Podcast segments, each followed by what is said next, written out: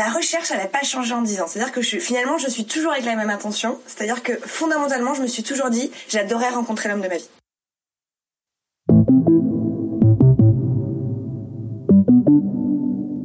Il y en a qui l'ont trouvé, mais en toute honnêteté, il n'y en, a, il y en a aucun qui espère trouver l'amour sur les apps. Je cherche une rencontre. Et donc la rencontre, elle n'est pas dictée par, par une attente en tant que telle. J'ai des préférences, mais je sais pas ce que je veux. Moi, ça m'a appris à euh, être plus forte. Euh, et ça m'a appris aussi à, à mieux savoir ce que je voulais finalement. Du coup, j'ai rencontré un type, je savais pas comment il s'appelait, je savais pas quel âge il avait, je savais pas à quoi il ressemblait.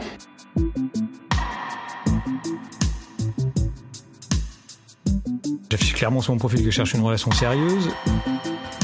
Qu'est-ce que tu recherches, toi, juste quand tu te connectes sur ton application de rencontre, que tu swipe, like, match, envoie des emojis, réagis du tac au tac à un message bien mordant et finit par ghoster L'amour, le sexe, un truc entre les deux, rien, tout, encore plus, toujours mieux Homo Swipiens est une série de podcasts qui va tenter d'y répondre en interrogeant celles et ceux qui habitent temporairement, ou pour toujours, l'univers impitoyable des applications de rencontre.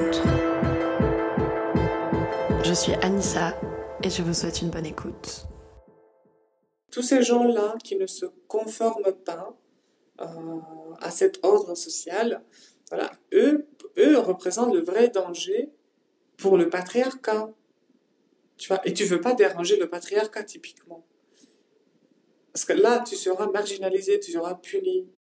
Je ne pouvais pas intituler la deuxième saison de mon podcast Connexion et identité et ne parler que de celles dont on parle tout le temps, parce que ce sont elles qui nous dominent, qui nous gouvernent, qui font la pluie et le beau temps médiatique, qui ont fait l'histoire.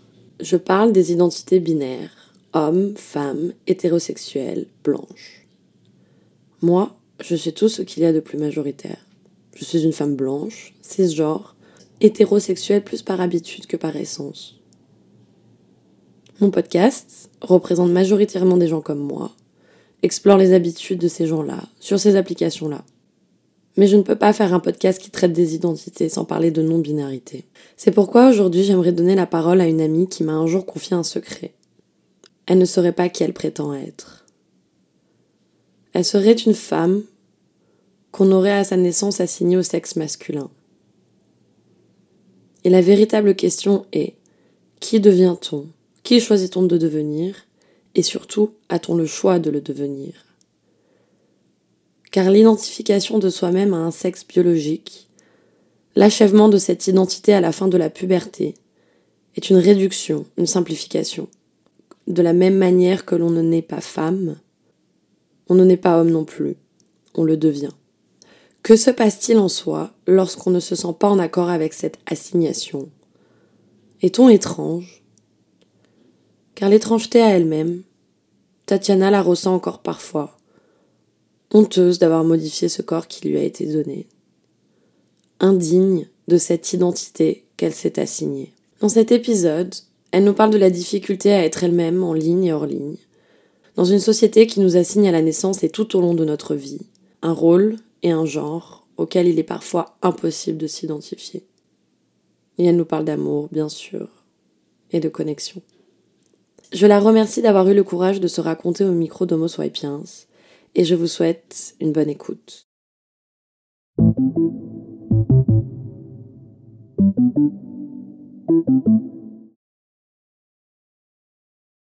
Bonjour Tatiana. Bonjour Alissa. Euh, donc je suis très heureuse de te recevoir pour cette, ce nouvel épisode d'Homo Swipiens. Euh, donc toutes les deux, on s'est rencontrées en 2013 à Budapest en Hongrie. Et à ce moment-là, euh, tu, ton, ton, identité était pour toi quelque chose d'assez problématique. Et tu ne savais pas comment te représenter euh, socialement par rapport à ce que tu étais. Et euh, tu avais aussi des difficultés à comprendre ce que, ce que, ce que tu étais, comment tu te définissais. Et donc, du coup, en 2013, on a, on a, on a commencé cette discussion. Et aujourd'hui, je pense que tu as fait un énorme chemin vers l'acceptation et la revendication de qui tu étais. Et donc j'aimerais bien euh, que on en parle ensemble et que tu nous racontes un peu ton processus, ton évolution et aussi comment les applications de rencontres en général et les relations amoureuses, amicales en particulier, t'ont amené vers vers qui tu es aujourd'hui et la façon dont tu te revendiques. Donc, est-ce que tu pourrais d'abord commencer par te définir? Euh, oui, je, bah, je vais me présenter simplement. C'est mieux. Donc, je suis Tatiana. Euh, j'ai 37 ans et euh, bah, comme tu viens de mentionner, je viens d'un pays de l'Est. Euh, bah, en l'occurrence, en fait, nos discussions de l'époque, euh, on avait commencé typiquement à discuter euh, par rapport à mon identité de genre, parce que moi, je suis une femme transgenre de l'Est, qui ne simplifie pas les choses d'ailleurs. Euh, en termes de problématique, en fait, là, j'ai envie de dire, c'est une question par rapport à moi, qui j'étais moi, euh, à cette époque-là, ou qui je suis là maintenant. Euh, c'était plutôt, quel est ma, mon relationnel entre moi comme personne, comme identité, comme une femme, trans en l'occurrence, et la société, en fait. Euh, voilà. Quels, quels sont les liens, en fait, que, que je crée autour de moi? Euh, Est-ce que c'est quelque chose que je, dont j'ai envie à parler aux autres ou pas, ou je reste juste, je, je le garde comme un secret, euh, bien caché? Et voilà. Et donc, toi, à Budapest, typiquement, c'était la seule personne, unique personne à laquelle je, je n'ai parlé.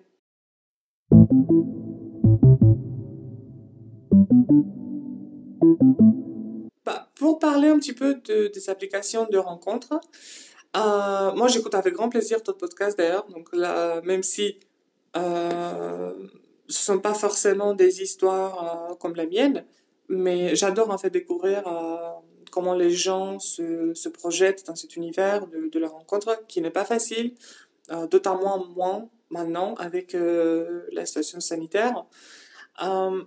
Et personnellement, je pense en fait que chaque rencontre nous, nous apporte quelque chose. Euh, j'ai pas envie de dire que c'est négatif, c'est jamais négatif en fait, c'est juste notre perception. Alors comment nous on ressent, c'est par rapport à nos attentes envers ces rencontres que euh, ces expériences peuvent se transformer en quelque chose de négatif. De manière générale, je pense que on découvre tout simplement les gens autour de nous, on découvre euh, qu'est-ce qu'ils pensent et on se découvre nous-mêmes finalement parce que sans parler à quelqu'un, je pense que c'est parfois pas facile en fait de, de se connaître soi-même. Bien sûr. Et donc, euh, du coup, toi, comment tu as vécu euh, euh, cette, cette expérience avec les applications de rencontres?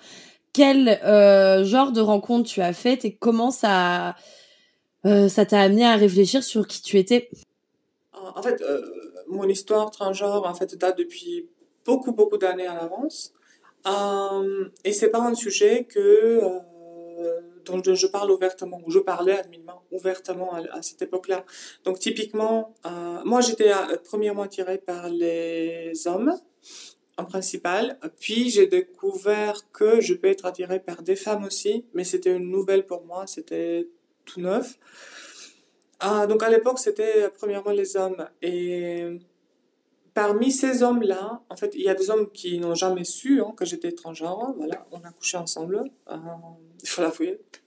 Je suis pas forcément désolée parce que c'est pas quelque chose. En fait, si on n'est pas dans une relation de longue durée, je trouve que qu'on n'a pas besoin de tout mettre euh, à plat euh, sur table, sortir un dossier médical, euh, voilà tout ce qu'on a vécu dans notre vie. C'est juste euh, voilà, c'est juste un plan et c'est bon. je pense pas qu'il a besoin de savoir plus. En fait, s'il a pris plaisir et typiquement voilà, ils ont pris plaisir, je pense pas que voilà que ça leur a fait du mal. ne pas savoir euh, mon historique entier, euh, voilà tout mon dossier médical. Euh, ici, en fait, et franchement ici, je n'ai jamais eu personnellement de problème. Après, je tiens à ne pas généraliser, donc tout ce que je dis, c'est c'est juste par rapport à moi-même, à mes expériences, à mon vécu. Euh, je, je ne représente pas un groupe social, une communauté ou quoi que ce soit. C'est juste mes opinions à moi. Voilà, sans, sans autre valeur à rajouter en plus. Et donc, à l'époque, ce que j'ai découvert, c'était que même si les hommes en fait savaient mon passé, ils n'avaient pas de problème. Euh, avoir des relations intimes avec moi. Donc, zéro problème, typiquement.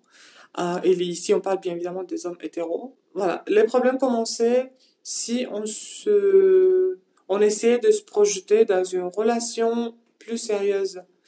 Et à ce moment-là, il y avait, j'avais l'impression que dans nos discussions, il n'y avait pas que ma personne et sa personne. J'avais l'impression qu'il y avait euh, sa famille à côté de nous, tout le monde à côté de nous. En fait, en question de jugement, voilà, qu'est-ce que les gens vont penser, qu'est-ce que ma famille va penser, si on y va plus loin, ou voilà. Ça, dans le cas où, où j'ai eu l'occasion d'en discuter, parce que euh, plein de fois, c'était euh, no-go. Genre, ah, mais t'es trans? Oui, c'est sympa, oui, dans le lit, mais euh, non, pas plus en fait. Voilà, j'ai pas envie en fait de me rajouter euh, encore une problématique. Voilà, ma vie est déjà compliquée, j'ai pas envie. Et il y a aussi une question de peur, d'être jugé par les autres, typiquement. Comment ça se traduisait en fait dans, dans, dans, les rencontres euh, que tu faisais en ligne? C'est-à-dire, euh, est-ce qu'il y avait une forme de fétichisation? Puisque visiblement, ces personnes-là euh, étaient intéressées par euh, la chose sexuelle, par la rencontre sexuelle, mais dès qu'il s'agissait d'approfondir euh, ou de, vraiment partir à la découverte euh, de la personne, il y avait, enfin, il y avait plus personne. Comment, euh, comment ces, ces, ces, ces rencontres se produisaient-elles en fait? Enfin, est-ce qu'il y avait un biais? Euh, Est-ce qu'il y avait une, une, une instrumentalisation, une fétichisation?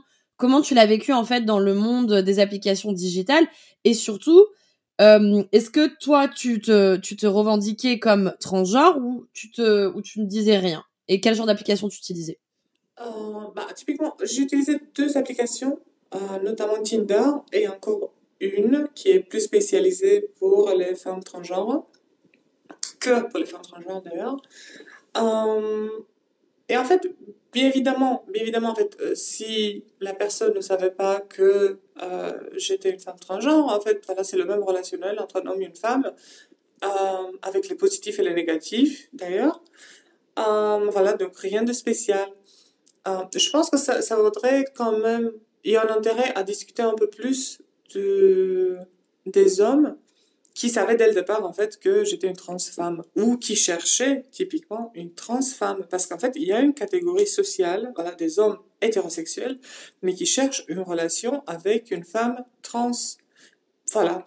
Euh, et, et là ça mérite de d'en développer un petit peu plus dans le sens où on ne peut pas mettre en fait tous ces hommes dans la même catégorie. Bien évidemment, il y a des hommes qui fétichisent énormément le sujet. Ils cherchent juste je ne sais pas, une sorte d'adrénaline. Voilà, j'ai couché avec une femme trans, ou je sais pas, ça s'appelle ça, dans notre monde, ça s'appelle les chasseurs, d'ailleurs, et on le reconnaît, enfin, on le reconnaît en fait. Donc, déjà, dès le départ, on sait, euh, on sait à qui on parle.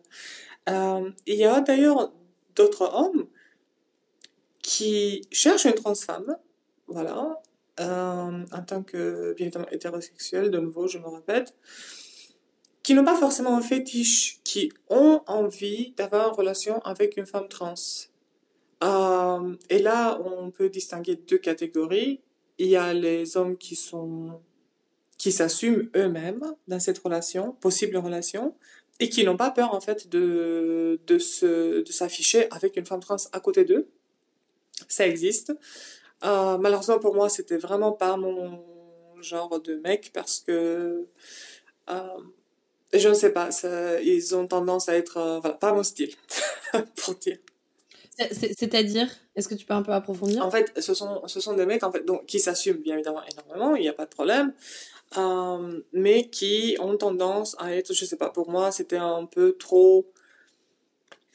Euh, ils étaient un peu trop dans l'obsession du masculin, être très masculin. Voilà, toi t'es ma femme et je suis l'homme, je suis très masculin, je suis très macho. Euh, voilà, très obsédé par cet aspect en fait de féminin masculin. Non, et pour moi ça ne va pas donc voilà tu t'assumes c'est bon mais j'invite quelque chose de plus naturel. Pourquoi se comporter en tant que en tant en tant tu vois assumer euh, donc rechercher en fait ce genre de relation avec des personnes transgenres et euh, pour se démarquer par rapport à sa propre identité à sa propre masculinité. Qu'est-ce qu'ils veulent euh, qu'est-ce qu'ils veulent prouver en fait en faisant ça? C'est un peu une mise en scène. Oui, du genre. D'une certaine manière, exactement. En fait, voilà, c'est une pièce pour eux. La société semble une pièce de théâtre. Et franchement, parmi eux, je n'ai pas rencontré beaucoup parce que typiquement, c'est vraiment pas mon genre, mais ils sont plutôt bodybuilders, euh, voilà, bien musclés, un peu trop musclés euh, d'ailleurs. Et après, bon, je veux pas juger les gens d'une certaine manière parce que je suis jamais allée en fait à découvrir un petit peu plus sur ces mecs-là. Euh, j'ai j'ai plus de choses à dire sur l'autre catégorie de d'hommes qui euh, cherchent une femme trans. Voilà. Donc ils tombent pas déjà dans les deux catégories, ni chasseurs ni euh, trop assumeurs. Voilà, je sais pas comment les nommer. Ils tombent dans une troisième catégorie. Et là, c'est la catégorie très intéressante parce qu'en fait, avec eux, il y a une communication hyper fluide. Ils te comprennent euh, très bien, en fait, quand tu leur racontes tes histoires, euh, voilà, ce que tu as vécu. Et eux, tu as l'impression vraiment qu'ils te comprennent euh, profondément et qu'ils sont à côté de toi, voilà, qu'ils sont là pour toi. Euh, et à vraie vie, il s'agit des hommes qui ont souffert d'une certaine manière dans leur passé. Voilà, soit ils ont été, soit ils ont souffert pendant leur enfance, adolescence, soit euh, ils ont souffert dans leur relation avec les femmes où ils, ils ont ressenti un rejet des femmes euh, cisgenres. Et voilà, ils cherchent un- une sorte de refuge, refuge en fait avec les gens trans, les femmes trans. Et malheureusement, euh, bah, euh, dans mes discussions avec eux, malheureusement, on... ça n'a jamais abouti pour moi. Tu vois, parce que finalement, je pense que deux personnes qui ont souffert d'une certaine manière dans leur vie peuvent se comprendre euh, mieux, en fait. Peuvent se dire, euh, voilà, j'ai un passé, moi aussi j'ai souffert, et là je, comprends tes, tes sentiments et ton vécu, et je suis là pour toi. Donc, je pense qu'il y a un espoir, voilà, euh, là-bas. Il y a trois catégories. Donc, il y a le chasseur, qui est vraiment dans la fétichisation. Il y a celui qui, euh, qui assume, mais qui, euh, du coup, va faire jouer le côté euh, très viril, très masculin de sa propre personne. Et il y a la troisième catégorie qui pourrait euh, rentrer dans quelque chose qui est plus, de plus authentique, de plus sincère.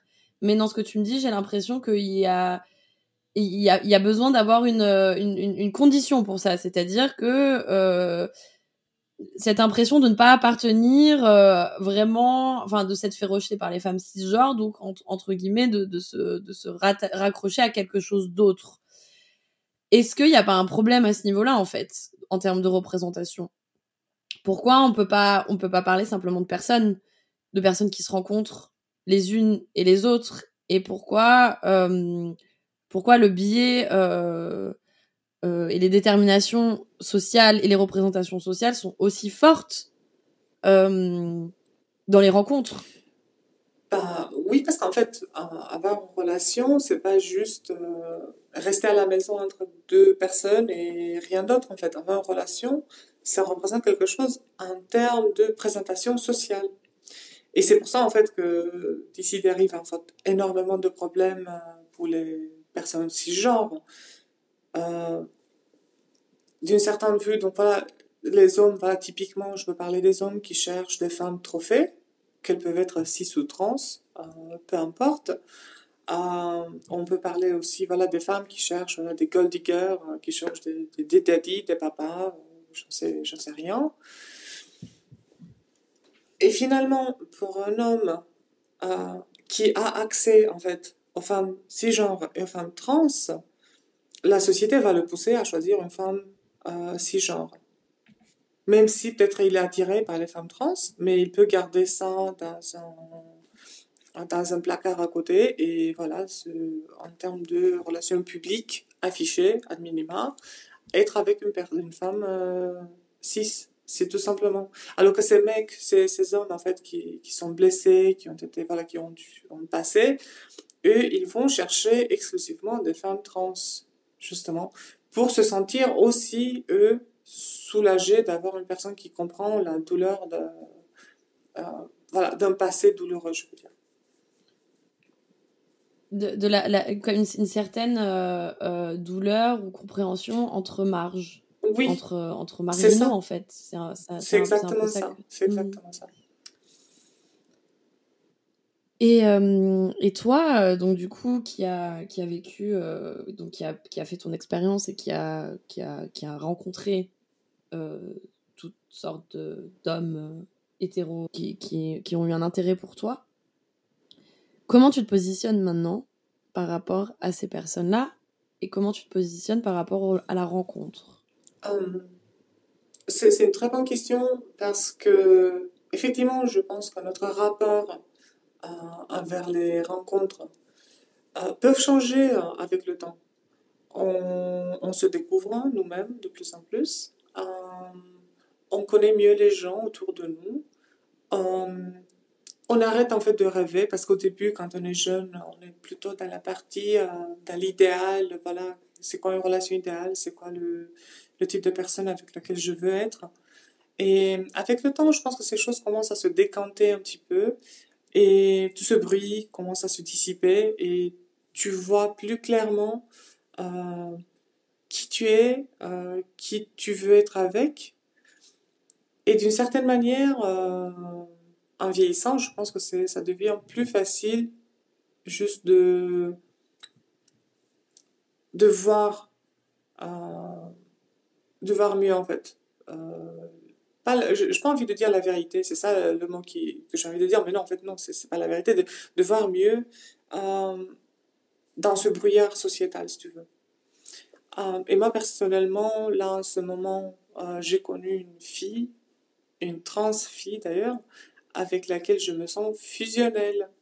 Et c'est même pas une histoire en fait physique, c'est juste que j'ai l'impression en fait, voilà, c'est c'est un âme dans un miroir en fait. Je, je me regarde moi-même, on se regarde en fait chacune en soi-même et on se comprend euh, sans les mots, euh, sans voilà, sans gestuel. Et pour moi, franchement, je suis arrivée à la conclusion que je suis heureuse. Ça me rend heureuse. Même si, voilà, j'ai pas rencontré l'homme de ma fille. Peut-être il y a une femme de ma vie. et pourquoi pas, voilà. Il faut, il faut l'admettre, en fait. Parce que, de certaines manières, et je l'ai dit, je pense je me répète, mais je pense que tous, on est, d'une certaine manière, on est bisexuel parce que notre corps, il peut prendre plaisir à, de la part d'un autre euh, être humain, voilà. Peu importe, en fait, que ce soit un, un homme ou une femme, bien évidemment, avec des, avec certains détails, mais enfin, je pense que tous, on est un peu bisexuels. Euh, donc voilà, donc juste pour te dire, finalement, euh, ma, ma quête de la rencontre de l'homme parfait n'a pas abouti. Par contre, euh, je suis heureuse. donc on n'a pas besoin d'atteindre notre but pour être heureux. Donc juste pour dire. je, je, je crois que la quête de l'homme de l'homme idéal mène toujours à, à, à, à l'abandon en fait de l'homme idéal parce qu'on on, se rend vite compte que malheureusement euh, on est euh, quand même extrêmement conditionné dans l'amour euh, hétéronormatif à, euh, à, à, des à, des modèles en fait de relations qui, qui dessert les femmes de manière générale, qui les amène à se sacrifier beaucoup plus. Et, et, et ce- cette espèce de bah, d'idée euh, d'amour absolu, euh, d'âme sœur, euh, d'âme sœur homme-femme, euh, c'est c'est quelque chose qui fait beaucoup de mal en fait. Parce que, hum, parce que tu, tu, tu donnes beaucoup de place à une relation, à une personne, et, euh, et avec tout, tout ce qu'on a construit en fait, tout, tout tu sais, le, le, fait que les femmes ont, été éduquées pour, pour être celles qui donnaient le soin, qui étaient empathiques, qui étaient là pour comprendre, qui étaient là pour faire, pour, pour, pour penser à l'organisation de la maison, de la famille. Et l'homme euh, qui, lui, euh, a toujours plus pensé à son propre être et, son propre, et sa propre ambition, euh, c'est quelque chose qui peut être très, très douloureux. Et je pense qu'avec avec, les évolutions de la pensée, le féminisme et toutes les déconstructions et l'intersectionnalité et tout ce qui est en cours, euh, ça nous amène en fait à nous, à nous positionner autrement. et, euh, et à nous positionner, enfin en, tout cas en tant que femme, euh, en dehors de ça en fait, en dehors de cette relation hétérosexuelle, hétéronormative, et de nous rendre compte que l'hétéronormativité est un poids, est un poids dont il faut se libérer. Et euh, effectivement, je pense que tu as raison en disant qu'on est tous bisexuels et que et qu'il s'agit en fait de rencontrer des personnes et pas euh, et pas un modèle euh, de relation, un homme fort, une femme euh, mince qui, qui fonde la, la, la, parfaite petite famille. C'est c'est des choses qui font du mal en fait, ce genre de modèle et je pense que c'est hyper important d'arriver à s'en défaire. Et et je me demande si les applications de rencontres moins que de nous aider à nous en libérer, nous renforce un peu ce schéma-là euh, Honnêtement, là je reviens à ce que tu, tu, as dit, voilà, par rapport aux règles sociétales du couple parfait, euh, l'homme fort, la femme euh, qui limite fait le ménage. Bon, là c'est moins à moins, heureusement. Effectivement, ces stéréotypes existent aussi dans le relationnel homme-femme trans. C'est, et d'autant plus en fait. Euh, donc si tu n'as pas la chance d'être une femme trans extrêmement féminine, tu auras du mal à trouver en fait un homme sur ces applications. C'est aussi simple que ça en fait. Parce que dans l'imaginaire, figure-toi, des hommes euh, sur les applications trans, c'est aussi le fait que euh, les femmes ces genres ont commencé à se, à se défaire un petit peu de tous ces stéréotypes. Et là, il se rend compte en fait que le modèle de féminité, euh, il est mieux appliqué dans le monde des, femmes trans. Elles ont tendance à être plus intéressées au maquillage, au rouge à lèvres, à des petits talons, voilà. Parce qu'en fait, les femmes trans, elles ont besoin d'exprimer leur féminité. Et donc, ces hommes-là, et ils m'ont dit d'ailleurs, j'ai entendu cette phrase spécifiquement, les femmes trans sont plus féminines en fait que les femmes cisgenres. Et j'aime bien, j'aime mieux ça. Donc, il y a une sorte de refuge, refuge même dans ce sens-là. Bon, de manière générale, déjà, les stéréotypes, ça reste quand même ancré euh, dans nos sociétés de toute manière. Moins dans le monde euh, occidental, mais moi je viens de l'Est, donc à l'Est, ça reste toujours, euh, c'est toujours la même histoire. Il y a une difficulté en fait sociétale d'accepter le nouveau, d'accepter ce qui est différent peut-être de toi, et surtout une sorte de résignation des femmes euh, qui se disent je vais rester dans ce couple parce qu'une femme, femme, doit se sacrifier pour son foyer. Et là, je l'ai entendu mille fois. Euh, alors que en France, euh, typiquement, j'entends ça moins, de moins en moins à des minima. Et c'est pour ça qu'en France, en fait, le, le taux de divorce, il est aussi élevé. quand je dis à mes, à mes amis de l'Est, voilà, qui est le taux de divorce en France, ils hallucinent. Voilà, mais ça, représente quelque chose. Ça veut dire effectivement la femme française a commencé à se, à, à prendre sa place dans la société. Voilà, la place euh, qu'on lui a pas donnée euh, de, de bon gré.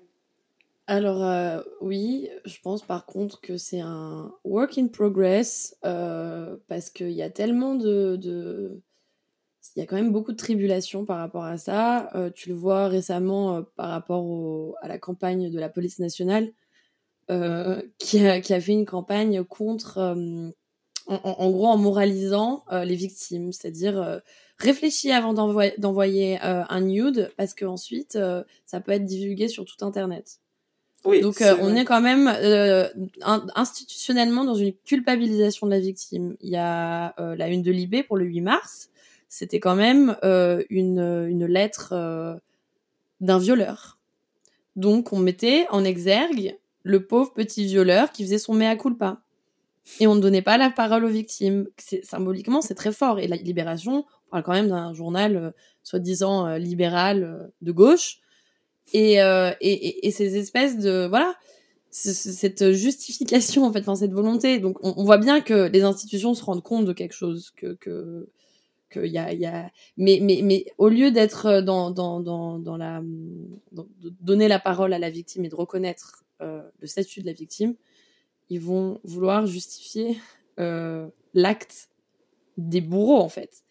Et, et, évidemment que les luttes féministes ont, ont, apporté énormément de choses et continuent d'en apporter, mais c'est un travail perpétuel de déconstruction et, et, et je pense qu'il y a encore du boulot quoi. Oui, oui, oui, non, mais j'avoue effectivement, parce qu'on entend la culpabilisation de la victime, euh, voilà, comment tu t'habilles, euh, voilà. Et, franchement, oui, à Paris, euh, il faut faire attention. Si tu mets une petite robe, petite jupe, effectivement, tu, tu, peux entendre. Et même moi, qui je suis pas très féminine, d'ailleurs, dans ma, dans ma présentation, même à moi, ça m'arrive, voilà, que des mecs m'adressent la parole dans la rue sans rien demander et qui insistent en plus. Et effectivement, là, j'avoue, tu as, complètement raison. Il y a beaucoup de choses encore à améliorer là-dessus. Et... Mais il, faut que ça commence, en fait, euh, par une sorte de, de, débat plus général. Parce qu'en ce moment, ça reste quand même le débat, euh, ça reste ponctuel sur certains sujets. Oui, il y a un viol ou, euh, ou des féminicides, d'ailleurs, parce qu'on a parlé là récemment. mais quand même, tant que les lois sont faites par des hommes blancs dans leur soixantaine, les choses ne font pas changer euh, d'un jour à l'autre. Donc on a beaucoup plus, de, je veux dire, plus de représentation en fait des femmes au pouvoir, tout simplement. Et euh, toi, comment tu te, tu te positionnes actuellement dans la société? Est-ce que tu tu subis des discriminations. Tu nous parlais, euh, enfin, on parlait euh, tout à l'heure de, 2013 quand tu n'étais pas, tu ne te revendiquais pas euh, transgenre socialement, ou en tout cas que tu le cachais. Est-ce que aujourd'hui ça a changé? Et quelles sont tes réflexions par rapport à ça? Aujourd'hui, j'ai commencé en fait à m'ouvrir un petit peu plus vers un cercle d'amis. Ça reste quand même marginal donc pour la société, euh, je suis une femme cis, en fin de compte. Euh, et voilà, je, subis toutes les discriminations qui peuvent être reliées à ce fait-là. C'est très difficile, même si euh, je commence à me rendre compte, voilà, il y a des choses à améliorer. C'est très difficile, en fait, à le, à le pratiquer. Je ne sais pas, je trouve que la pression sociale reste quand même énorme pour qu'on soit euh, mis dans une catégorie ou l'autre. Et c'est pas du tout facile à, en sortir. Parce que dès qu'on sort, il y a tout un tas de préjugés, stéréotypes euh, qui, qui abondent. Voilà, c'est très difficile à lutter. Et je vois ça avec ma, dans mon entourage, je veux dire, avec les femmes trans de mon entourage qui sont, voilà, celles qui s'assument ouvertement trans à l'extérieur, ont, ont, du mal. C'est très difficile. Tu penses que pour avoir une vie tranquille, euh, il faut justement renier euh, qui l'on est? C'est pas une vie tranquille si on renie qui on est en fait. Parce que le soir, euh, voilà, quand tu te mets dans ton lit, tu réfléchis beaucoup là-dessus. C'est pas facile, mais entre une chose pas facile et une chose impossible, euh, bah, tu vas choisir la chose pas facile en fait. Et ça sera jamais tranquille. Parce que tu, tu, tu le sens euh, profondément, tu le sens en fait que les gens ne te connaissent pas vraiment. Euh, mais tu as peur en fait, c'est ça la peur. Tu as envie en fait de t'ouvrir vers les gens. Et après, il y a la peur qui dit que bah, s'ils vont me connaître en fait euh, jusqu'au bout, ils vont plus m'aimer, ils seront plus mes amis, euh, je resterai toute seule. Qui peut être faux ou vrai, et euh, à vrai dire, c'est comme ça que tu découvres tes vrais amis. Donc effectivement, ça peut être aussi un projet de cette manière-là, effectivement, de discerner un petit peu parmi tes, tes connaissances. mais voilà, pour moi, ça reste quand même un travail donc tu me disais que tes amies trans euh, qui s'assumaient euh, publiquement en société, elles, euh, elles galéraient, enfin, elles, elles, elles, en souffraient. Mais, tu, mais à, t'entendre, j'ai l'impression que de toute façon, c'est la seule c'est la seule possibilité, c'est la seule voie possible si on, on veut être en paix avec soi-même, même si on doit être en guerre contre le reste de la société. Est-ce que tu penses qu'il n'y a pas une, une dimension cathartique dans le combat Une dimension parce que tu peux pas, on peut pas faire bouger les lignes en prétendant, en prenant la peau d'une personne ou d'un rôle que la société nous assigne. Est-ce que tu penses qu'il y a que c'est essentiel et est-ce que toi tu tu aimerais entamer aussi cette revendication et ce combat Oui, euh, c'est clair oui, c'est clairement la réponse positive. Et moi, personnellement, oui, je, je pense que c'est important, en fait, de,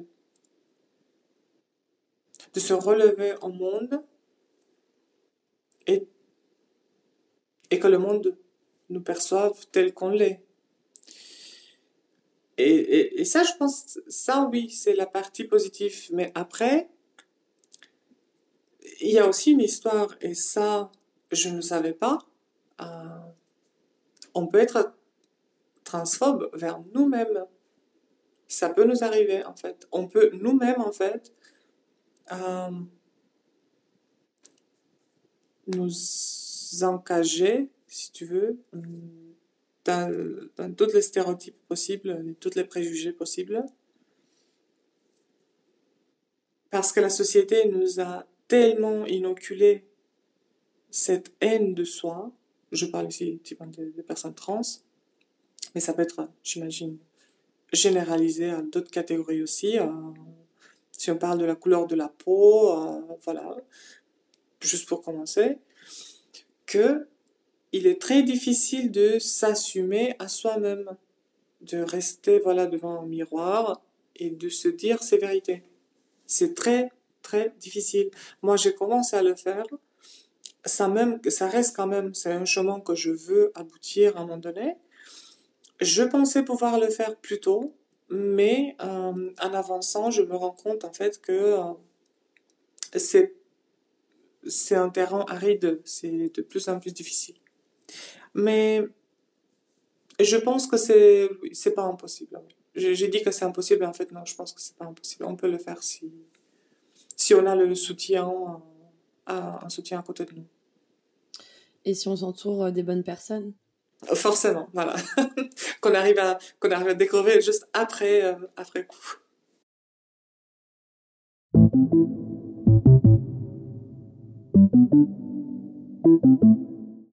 Comment as-tu vécu le confinement?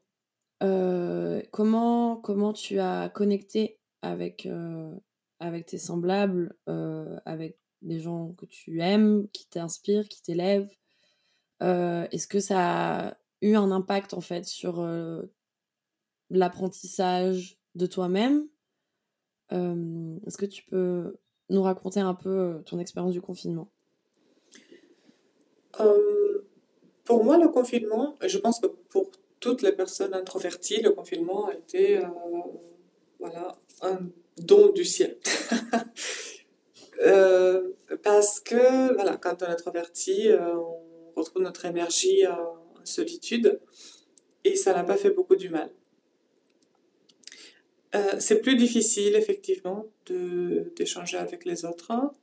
Euh, pour moi, c'était juste Personnellement, c'est juste une période d'adaptation.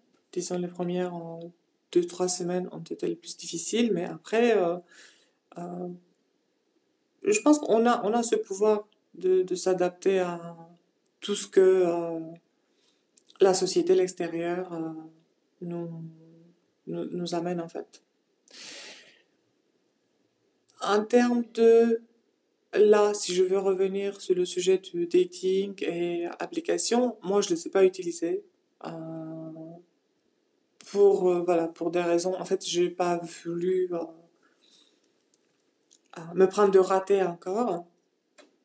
Donc, je renonçais complètement. Pour moi, c'était un no-go. avec tout ce, voilà, toutes les choses qui, qui étaient en train de, se dérouler devant moi. Mais j'ai eu après la chance, voilà, comme j'ai dit, de, de, rencontrer cette personne dans ma vie qui me rend la vie plus belle. Donc finalement, et ça c'était grâce au confinement, je l'avoue. Donc peut-être c'était pas aussi euh, négatif que ça en fin de compte. Euh, mais j'ai plutôt l'impression que c'était positif pour toi le confinement de manière générale. oui, tu, oui. Tu t'es retrouvé, tu as plus, il y a plus cette pression sociale de rencontrer, de, de faire, euh, plus comme comme une possibilité enfin de contempler de manière gratuite en fait, enfin, et, et sans devoir se, se justifier. Euh, et je pense qu'à ce niveau-là, euh, même les personnes extraverties euh, ont pu en profiter, même si maintenant ça commence à être un peu lourd. C'est long quand mais... même. mais je pense que il y avait quelque chose d'assez intéressant dans ce confinement, c'est-à-dire que on était un peu privé de, de nos, notre liberté de mouvement, ou en tout cas en apparence. Euh, et alors là, je parle effectivement pour des gens qui ont de la chance d'avoir un toit, un métier. Euh, voilà, on est quand même des privilégiés euh, de socio-économiquement. Donc on a pu aussi développer euh, certaines parties de, de notre personnalité, je ne sais pas. Mais en tout cas, euh, j'ai l'impression que ça a amené beaucoup de gens à se rendre plus vulnérables. Euh, à être aussi plus, plus dans la rencontre et, et dans la connexion, d'une certaine manière, puisque euh, le fait de, de le, fait de la rareté en fait de la, de la rencontre euh, nous a amené en fait à, en tout cas moi m'a amené à à la valoriser plus et à l'écouter plus et à être plus ouverte euh, par rapport par rapport à cette rencontre. Alors après je pense que ça peut être aussi dangereux parce que hum, tu peux t'aveugler. Mais en tout cas, je pense que, est-ce que c'est ce que tu disais tout à l'heure, qu'une rencontre, c'est euh, c'est la rencontre de deux vulnérabilités en fait, de deux fragilités qui se qui s'observent et euh, et qui s'épanouissent. Ou pas d'ailleurs, hein, parce que tu peux aussi euh, tu peux aussi euh, te tirer vers le bas, tu peux aussi, euh, tu peux aussi rencontrer quelqu'un de toxique euh, par rapport à cette, à cette fragilité ou à une fragilité que tu partages. Mais en tout cas, je pense que c'était que c'était et, et, si tu as pas fait cette rencontre, en tout cas, ça, ça te prépare à cette rencontre, à la rencontre que que tout un chacun fera dans le dans le futur proche, j'espère. Euh, mais euh, mais voilà c'est c'est c'est un peu toujours euh, ce, ce, ce cercle en fait. Genre euh, se rencontrer soi-même rencontrer l'autre pour se rencontrer soi-même et tu vois et mieux se comprendre et euh, et avoir un miroir en face de soi. Parce que c'est quoi l'amour finalement hein? C'est c'est se regarder dans l'autre et de et de et d'accéder à ses profondeurs en accédant aux profondeurs de l'autre c'est un jeu de miroir et de résonance, en fait. Tu l'as bien dit, en fait, tu l'as bien dit. Donc, pour rencontrer l'autre, il faut se rencontrer soi-même. Il faut se découvrir. Voilà. Parce que qu'est-ce qu'on va présenter à l'autre hein? C'est juste le travail qu'on a fait avec nous-mêmes. Et visiblement, en fait, et là, je, reviens un petit peu sur euh, euh, mon passé de rencontre visiblement, je suis persuadée que si euh, l'encontre, en fait, ne pas avoir pu rencontrer l'homme idéal, c'était aussi euh, une partie de ma faute. Parce que moi, je n'étais pas à 100% euh, assumée avec moi-même, si tu veux. Donc effectivement, et c'est juste dernièrement que j'ai commencé à réfléchir à tous ces sujets-là, après, effectivement, le confinement, ça m'a offert plus d'espace euh, de le faire, mais d'habitude, euh, je, je, prends suffisamment de temps en solitude, d'habitude, donc c'est pas, pas mon problème. c'est pas le confinement qui m'a qui m'a qui m'a rejeté ça m'a poussé un petit peu plus effectivement il y a une sorte de soif de rencontrer euh, des gens de manière générale rencontre ou pas après le confinement et euh, on verra bien quand les restaurants vont ouvrir, euh, peut-être en avril. On, verra bien comment les choses vont se, dérouler. mais effectivement, si nous, on n'a rien à présenter à l'autre, on reste juste euh, une coquille vide qu'on présente. C'est juste une image qui ne va pas durer parce que bien évidemment, l'autre va vouloir ouvrir la coquille et il va la trouver vide. Bien sûr, mais surtout si, comme tu disais, j'ai l'impression que tu voulais correspondre à un, schéma, à une identité de femme cisgenre, parce que c'est comme ça que tu te euh, que tu te représentais socialement. Et donc forcément, euh, tu vas, au lieu de rencontrer une personne, tu vas vouloir rencontrer quelque chose qui, justifie l'identité euh, que tu t'es donnée. Et donc forcément, ça va pas, ça va pas, il va pas y avoir une, une véritable rencontre, une véritable connexion, puisque c'est une mise en scène. Tout à fait. Et alors, et alors la question, la question, c'est de savoir qui on est. Et euh, est-ce que euh, est-ce qu'on le sait vraiment en fait? Jamais. Est-ce qu'on y accède vraiment? Est-ce qu'on est on est tous pas en train de d'essayer de correspondre à, à, des idées?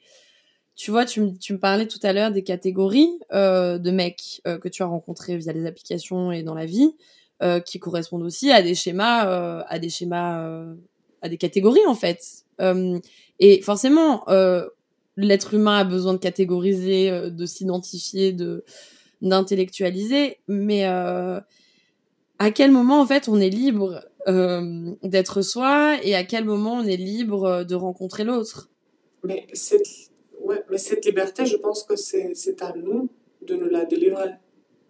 C'est juste nous-mêmes qui pouvons euh, défaire ces chaînes des règles sociétales.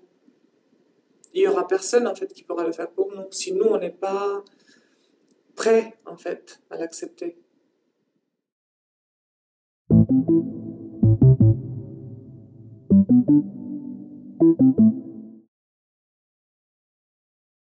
La deuxième saison de mon, de, mon podcast, Homo Swapiens, euh, s'intitule Connexion et identité. Et, euh, et je demande toujours euh, depuis à mes invités qu'est-ce que qu'est-ce qu'ils entendent euh, par rapport à identité. Donc l'identité qui peut être euh, celle de genre, qui peut être euh, ton identité, n'importe que, ce, que, ce que le mot que tu y mets, les, identités digitales, nos identités professionnelles, intimes. Enfin, il y a plein de, y a, ça, ça, ça peut beaucoup résonner, surtout actuellement où où, où on est où on est un peu dans une période d'introversion généralisée.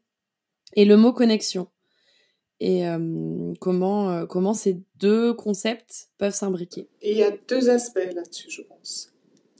Euh, sur la partie identité, euh, l'identité, c'est quelque chose... oui, et pour l'identité même, il y a encore deux aspects. Parce qu'il y a une partie de l'identité qui reste quand même immuable, une identité de soi, de soi-même, qui nous sommes, nous, à l'intérieur et ça, on ne peut pas le changer et qui nous aimons d'ailleurs. Voilà, donc euh, on parle d'identité, mais je pense qu'on a euh, l'identité de genre, l'identité sexuelle, qui on aime, on est attiré par qui, ça, on ne peut pas les changer. Et aussi une identité sociale, que elle, par contre, oui, on peut la changer. Et donc, nous, ayant cette base identitaire, on peut partir à nouer ce connexion avec d'autres identités, si tu veux. Et l'important, l'aspect le plus important, et, je le répète, c'est que on ne peut pas nouer ces connexions, et comme tu l'as dit d'ailleurs très, très bien, on ne peut pas nouer des connexions profondes si nos identités ne sont pas claires pour nous-mêmes et qui ne sont pas authentiques. Parce que tant qu'ils ne sont pas authentiques, ça reste juste une espèce de pièce de théâtre qu'on joue. Euh, parfois, on est conscient qu'on la joue, parfois, on n'est pas conscient. On est juste content dans notre bulle, mais on la joue quand même euh, jusqu'à la fin de notre vie. Et il y a peut-être un moment où on se rend compte que euh, c'était pas bien, que c'était une erreur en fait, d'avoir joué cette pièce de théâtre imposé de nouveau par la société. Et l'important pour nous, ad minima pour moi, je ne veux pas généraliser, c'est de trouver cette pièce euh, authentique de moi-même et que je ne sois plus obligée à jouer une pièce de théâtre. Juste à montrer mon caractère vrai, ma vraie, ma vraie personnalité parce que la vraie personnalité, elle est celle-ci, voilà, elle ne change pas. Mais c'est juste compléter pour moi ce, personnage qui je suis moi aujourd'hui. D'où, voilà, euh, et me donner une chance de créer des véritables connexions humaines autour de moi. Basé sur ta propre vérité et euh, mais c'est ça la difficulté en fait, c'est de la trouver cette vérité intérieure. C'est de la trouver pour ensuite la, la partager et on parle pas de vérité absolue, rigide, on parle juste d'une voilà, de cette expression euh, qu'on utilise dans les cours de yoga ou de méditation. Non, mais c'est vrai, genre euh, speak your own truth. Et, euh, c'est d'être, je pense, aussi à l'écoute de ses émotions et de pouvoir les verbaliser sans pour autant toujours acculer l'autre et, et, et, être dans une recherche voilà, de, de qui, qui je suis avec qui j'ai envie d'exister et, euh, et qu'est-ce que je veux faire de, de ce que je suis. Mais c'est difficile, hein, parce qu'on est tellement conditionné par, euh, par, par, par, des, par, tellement de choses, par notre euh, éducation, notre environnement, les médias, le, le, le, le, fait de se comparer perpétuellement. Et on a besoin de comparaison, puisqu'on n'existe pas. on n'aurait pas conscience de nous-mêmes si les autres n'étaient pas là pour nous regarder. Donc, voilà tout à fait, mais c'est difficile, effectivement. C'est difficile parce qu'en fait, si nous, on parle, comme tu dis, speak your own truth, si nous, on parle de vérité, en fait, on va rompre ce pacte social. Donc, le pacte social qui nous dit, tant que tu te conformes à ces règles-là et tu suis ces règles-là soigneusement, tu seras confortable toute ta vie. Ce qui est vrai à l'extérieur. Voilà. Et dès qu'on rompt, en fait, ce pacte social, on, vient contre ces règles-là, bah, la société va venir nous punir, entre guillemets, mais juste nous faire la vie un peu plus difficile. Et c'est juste par le biais voilà, des autres qui sont, eux, par contre, ils sont conformés à ce pacte social. Et euh, comme disait Nietzsche, il faut s'arracher au troupeau, à la tribu pour devenir soi-même. Et c'est. c'est vrai, en fait. Oui. Et je pense que c'est aussi euh, les marges qui, qui, se sont détachées des conventions, qui se sont détachées euh, des, de, de l'ordre moral, qui ont créé des nouveaux modèles. C'est des gens qui, qui, qui, qui, inventent un nouveau mode d'être euh, à soi, aux autres. Et, Non, mais c'est vrai. C'est vrai parce que eux, en fait, eux, tous ces gens-là qui ne se conforment pas à cet ordre social, voilà, eux, eux représentent le vrai danger pour le patriarcat. Tu vois, et tu veux pas déranger le patriarcat typiquement. Parce que là, tu seras marginalisé, tu seras puni. Alors, euh, d'une manière punie, d'une manière euh, plus évidente euh, et plus, physique, si tu veux, dans certains pays et moins dans d'autres, mais quand même puni. Tu restes marginalisé. Voilà, et dès que tu, essaies de, sortir la tête, voilà, on va t'arracher tout simplement. Est-ce que tu as déjà euh, vécu, toi, des situations où tu t'es senti marginalisé alors que tu avais fait le choix de, te revendiquer comme personne transgenre? Euh, Oui, typiquement à l'embauche euh, dans des pays de l'Est, ça m'est arrivé, j'avais dit, voilà, je suis transgenre, et la réponse suivante, c'était, on ne peut pas vous embaucher, tout simplement. Voilà. C'était très simple et très direct. Et donc, tu as, refusé, euh, tu as refusé ensuite, donc tu as décidé de, de jouer le jeu, de jouer le jeu de la, du, du, patriarcat. Tout à fait. bah, le choix, il était très simple, en fait. Voilà. Crever la faim ou euh, voilà, accepter de jouer le jeu. Et euh, j'aimerais terminer cet entretien sur des paroles que tu m'as que tu m'as dites en off et que je trouve très justes sur sur ce qu'est le bonheur. Et donc tu m'as dit, je te cite, le bonheur, c'est d'être soi-même devant les autres, de se présenter soi-même comme nous sommes.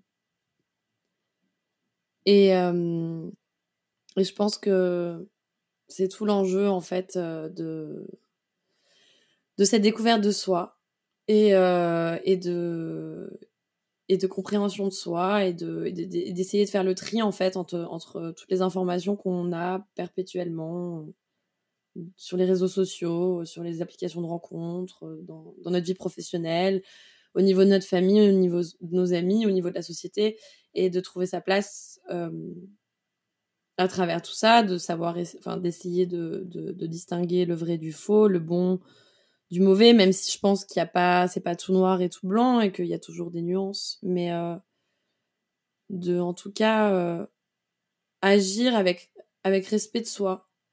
Et, euh, et ça va, et souvent, même, même, même quand on a l'impression de faire quelque chose qu'on a envie de faire, par exemple dans une relation amoureuse, euh, on est souvent euh, porté par, euh, par des injonctions ou par la peur d'être rejeté, la peur de l'abandon. Et donc, du coup, on va, on va, on va sacrifier une partie de nous-mêmes pour correspondre à, à, quelque chose qu'on pense qui est bien pour nous.